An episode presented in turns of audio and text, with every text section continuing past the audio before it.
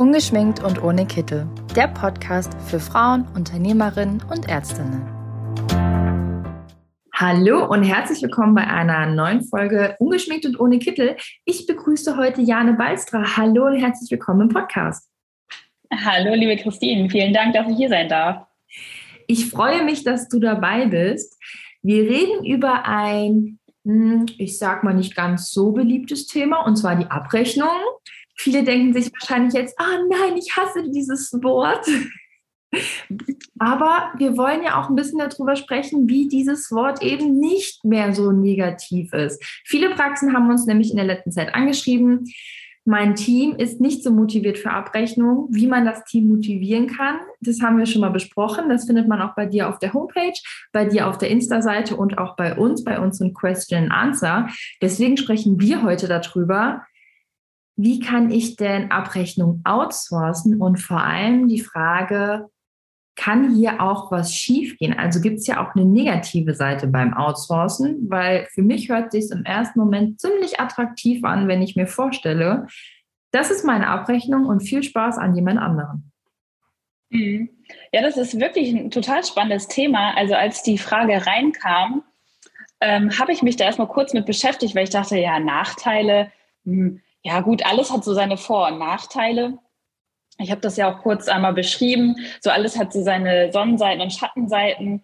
Und deswegen fand ich das ganz spannend. Und das Erste, was ich dann eigentlich immer so mache, wenn ich mich mit so einem Thema beschäftige und ein bisschen recherchiere, ich gebe diese Frage eigentlich erstmal mal bei Google ein und guck mal, was kommt da eigentlich so. Also haben das schon mehrere Leute mal gesucht oder hinterfragen das andere Praxen auch. Und ähm, ja, es stimmt tatsächlich. Ähm, und ich habe auch darüber nachgedacht, ja, die viele Praxen kommen auf mich zu und sagen, oh, ich weiß nicht, ob ich das machen soll. Und ähm, da sind so viele Themen, die dann hochploppen. Ich denke, das ist aus einigen Bereichen zu betrachten. Und zwar einmal haben wir so mehr die sachliche Ebene, dieses, ähm, also wie bin ich in der Praxis aufgestellt, wie kommuniziere ich das auch mit meinem Team? Wissen die, dass ich was machen möchte als Praxisinhaberin? Wissen die, dass ich was umstellen möchte, dass ich was outsourcen möchte? Was sind denn eigentlich meine Ziele? Wie binde ich meine Mitarbeiter auch mit ein in mein Vorhaben? Und dann denke ich, haben wir halt auch noch einmal die emotionale Ebene. Die habe ich so betrachtet. Und zwar ist das ja auch so, dass da einige Ängste hochkommen. Zum Beispiel wie, ähm, ich habe denn keine Kontrolle mehr. Wie, wie soll ich denen vertrauen? Ich kenne die ja gar nicht. Woher soll ich wissen, dass das läuft? Die rechnen bestimmt Sachen ab, die ich gar nicht gemacht habe oder stellen mir Sachen in Rechnung. Das, da habe ich ja gar keinen Überblick. Also ich denke, da kommen so bei den Inhaberinnen so wirklich zwei Perspektiven, die man betrachtet und wo dann so ja Fragen oder auch Angst hochkommt. Und da finde ich das sehr wichtig, dass man je, also je nachdem, wie die Praxis aufgestellt ist und was für Ziele man hat und was für Pläne man hat, dass man auf jeden Fall, das ist eigentlich so essentiell, ich glaube, das habe ich auch in unserer ersten Podcast-Folge gesagt, ähm, dass man kommuniziert und das klar und offen bespricht mit seinem Team. Weil wenn ich etwas nicht bespreche oder es zurückhalte, kommen gleich ja Ängste auch von den Mitarbeitern, dieses, ja, warum darf ich das nicht machen? Oder ich würde das gerne machen, aber ich traue mich nicht. Ähm, ja, also einiges. Jemand hat jetzt eine Aufgabe bekommen und macht die vielleicht auch einfach schon seit Jahren und dann kommt jemand mhm. um die Ecke und sagt, ich nehme dir das jetzt mal weg, das outsourcen ja. wir jetzt. Und dann denkt er sich ja sofort, oh Gott, was habe ich denn falsch gemacht? Habe ich irgendwas falsch gemacht? Werde ich jetzt mhm. gefeuert? Werden mir noch mehr Aufgaben weggenommen? Also auch wenn es vielleicht nicht die beliebteste Aufgabe war, es ist ja schon immer so, ich nehme dir was weg und der Grundgedanke bei demjenigen ist dann ja, ich habe das falsch gemacht. Mhm. Ja, genau. Und vor allem, wenn man es dann auch nicht so klar kommuniziert. Also wenn man sagt, ja, ähm, wir haben da jetzt einen externen Dienstleister, der das für uns macht. Wir wollen das outsourcen und die fängt ab nächste Woche an, die telefoniert dann und dann schauen wir, wie es läuft. Und dann würde ich als Mitarbeiterin auch gleich denken, so, äh, hä, wieso das denn? Was habe ich falsch gemacht? Ähm, Brauche ich vielleicht noch mehr Input oder ähm, warum hat mir das nie jemand gesagt? Oder ich habe doch Zeit dafür oder nee, eigentlich habe ich gar keine Zeit, aber jetzt möchte ich das unbedingt machen, weil äh, ich möchte ja auch dazu lernen, zum Beispiel. Ja. Also es ist wirklich, wirklich spannend. Deswegen sage ich immer, kommuniziert das mit euren Kollegen, mit euren Mitarbeiterinnen. Aber wir gehen jetzt mal auch so ein bisschen davon aus, Abrechnung, es ist leider einfach nicht das beliebteste Thema. Und zudem haben wir auch noch den Personalmangel. Bedeutet, es ist absolut positiv, wenn man diese Stelle in der Praxis einfach outsourcen kann. Man spart Zeit, man hat wieder die Mitarbeiter für andere Aufgaben. Und wo verbirgen, also das hört sich ja wirklich super an, aber wo verbirgen sich denn hier so ein bisschen Gefahren? Also worauf sollte ich achten, wenn ich sage, okay, ab nächsten Monat machen wir das ganze Abrechnungsthema einfach in einem anderen Haus, damit haben wir dann nichts mehr zu tun. Genau, da sollte man auch auf jeden Fall darauf achten, dass man am Anfang ganz viel kommuniziert und sich austauscht, weil ähm, jede Praxis ist anders, auch wenn man Richtlinien hat, die man in der Abrechnung erfüllen muss, habe ich trotzdem praxisspezifische Besonderheiten, die ich zu beachten habe.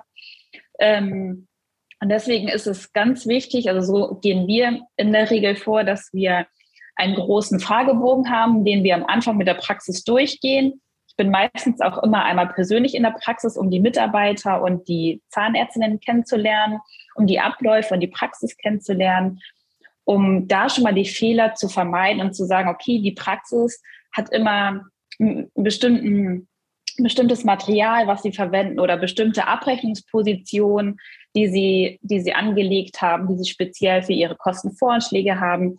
Es wird besprochen, welche Aufgaben sollen überhaupt abgegeben werden.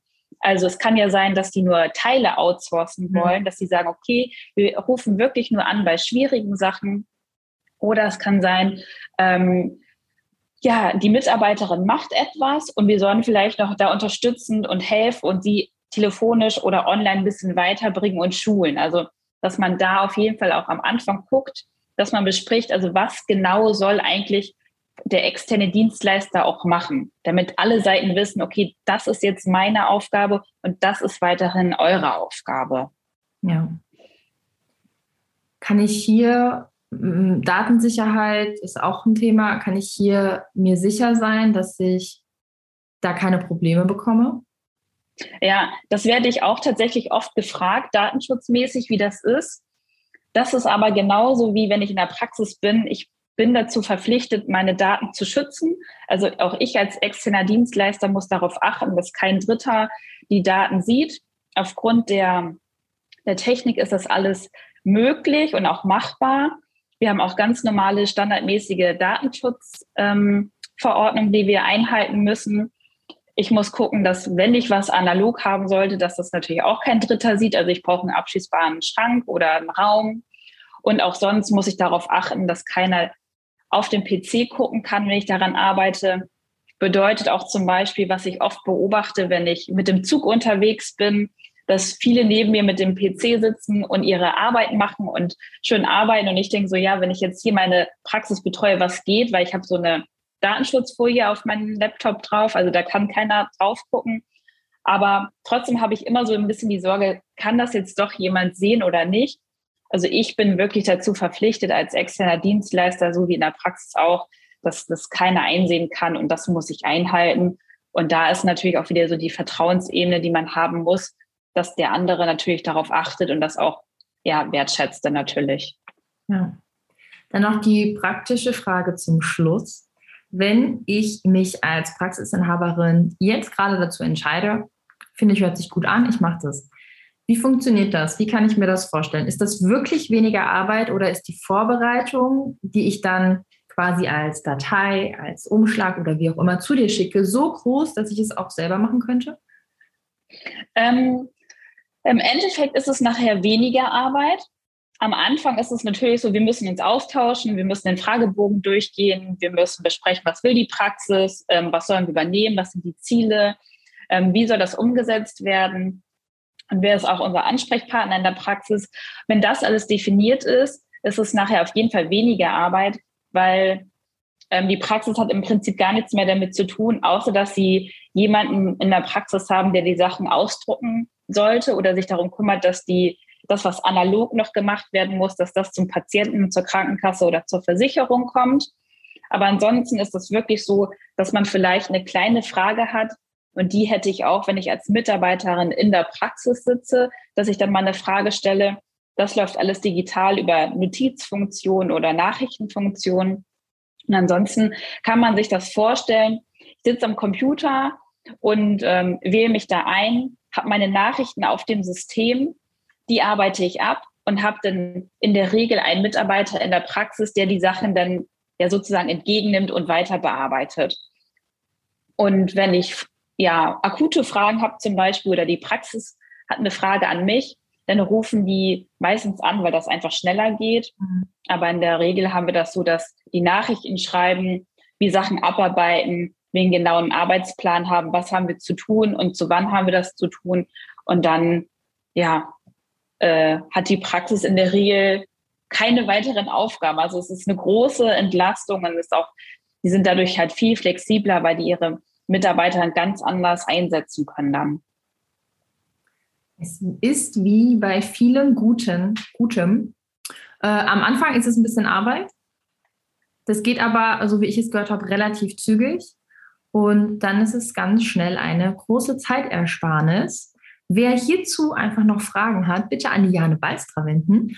Die findet man bei uns im Expertinnenpool, die findet man auf der eigenen Homepage, bei Insta, bei Facebook. Also überall bist du zu finden, auch mit coolen Reels und coolen Inhalten. Und von daher erst einmal vielen, vielen Dank und bis zu einem nächsten Mal. Ja, vielen Dank.